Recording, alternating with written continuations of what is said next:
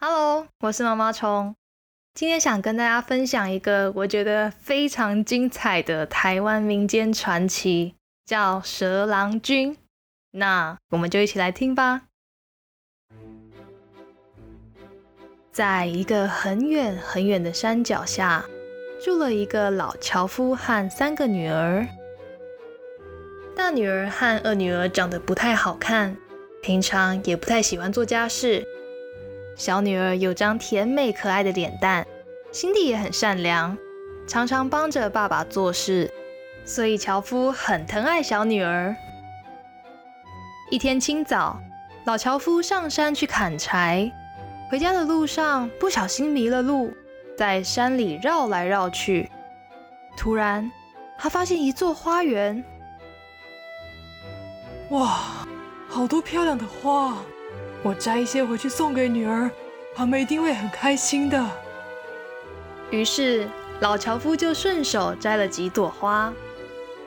就在这个时候，有个英俊的男子出现了，他生气地跟老樵夫说：“我是蛇郎君，这些都是非常珍贵的花朵，久久才开那么一次，你偷摘了我辛苦种的花，要付我很多钱才能赔偿我蛇郎君的损失。”老樵夫吓坏了，连忙跟蛇郎君说：“真的很抱歉，我不知道这些花是有人种的。我我只是想摘几朵花回家，送给我三个可爱的女儿。我没有钱可以赔偿你，希望你原谅我。”蛇郎君说：“既然你有三个女儿，那就把一个女儿嫁给我，我就原谅你。”如果你不处理的话，半夜我就会派蛇去你家，把你给吃了。老樵夫吓得柴都丢了，手里却还紧紧握着花，哭丧着脸回到家中。女儿们看见爸爸奇怪的样子，追问了半天，老樵夫才把事情的经过告诉了他们。大女儿和二女儿一听，吓死了，急忙说：“我才不要嫁给什么蛇郎君呢！”爸，你自己犯了错，自己想办法啦。老爸，你怎么乱摘人家的花？你也没水准呢。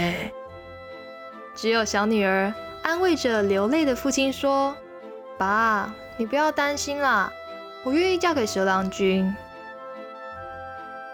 第二天清晨，老樵夫上山告诉蛇郎君，小女儿愿意嫁给他。蛇郎君便挑选了一个好日子，要迎娶小女儿。他特地交代老樵夫，在迎娶当天要用竹竿搭成一个棚子，好让他的队伍人员能够休息，并且绝对不可以去偷看打扰。到了迎娶当天，蛇郎君浩浩荡荡的带着热闹气派的队伍前来老樵夫家迎娶。晚上休息的时候，老樵夫很好奇，只有竹竿的棚子要怎么让那么多人休息？所以偷偷的去后院查看，这一看吓得他一身冷汗。只见后院一个人都没有，只有满满的蛇攀爬在竹竿上休息。老樵夫这才发现，蛇郎君原来是蛇变成的。他担心小女儿会被蛇郎君吃掉，偷偷的将一斗豆子绑在出嫁的轿子后面，让豆子沿路慢慢的洒到地上。掉在地上的豆子，日后会发芽成长，他就可以顺着豆丛去找小女儿。一些日子过去了，老樵夫很想念小女儿，于是他沿着豆丛做了记号，找到了十郎君的家，才知道十郎君那么有钱，也非常疼爱小女儿，让她吃得好，用得好，还有很多珍贵的首饰可以穿戴。小女儿给了父亲一些金饰，让他带回家送给姐姐。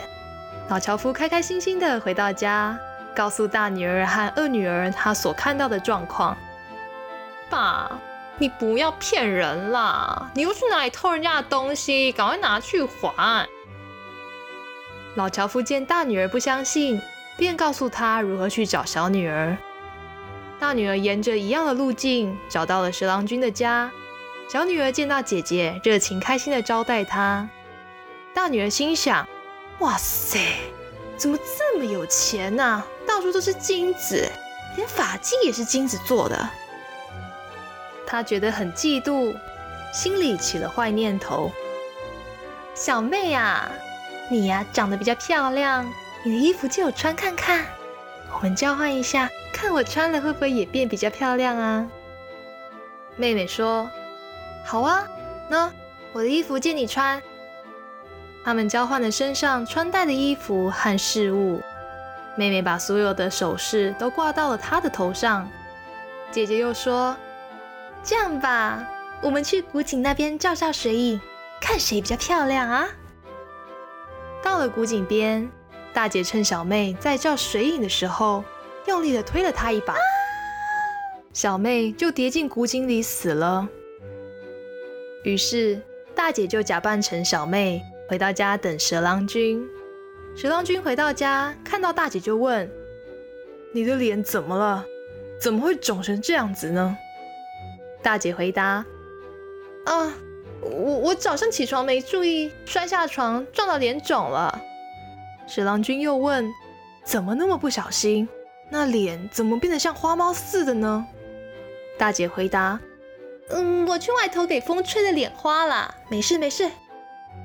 十郎君说：“没事就好，你生病了我会心疼的。”过了几天，十郎君的家里飞来了一只鸟，鸟长得很漂亮，唱歌又好听。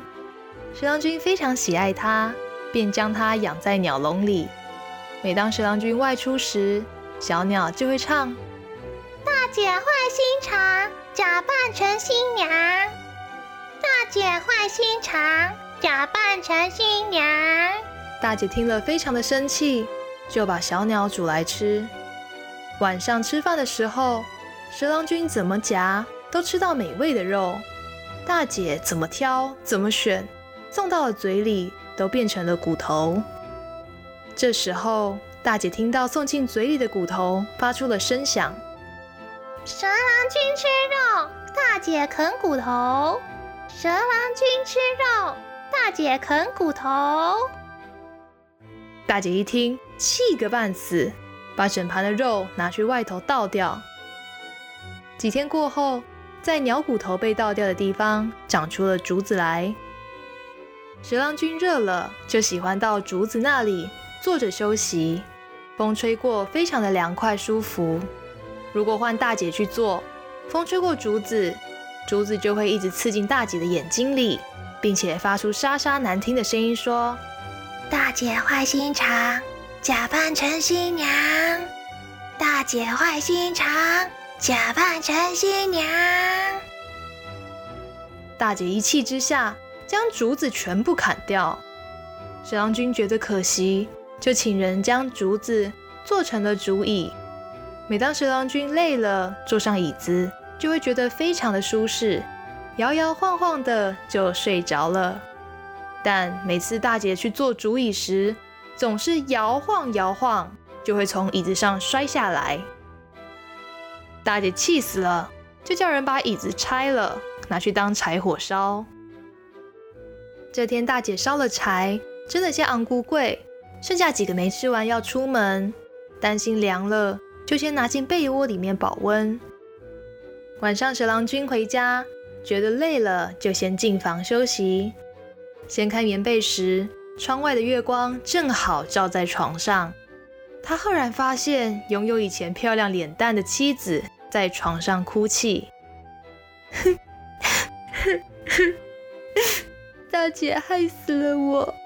我一直想回到你的身边，用尽了各种的方法。最后还是被烧成了灰。月娘可怜我，让我依附在昂古柜上，借由月光才能现形。蛇郎君一听，气坏了。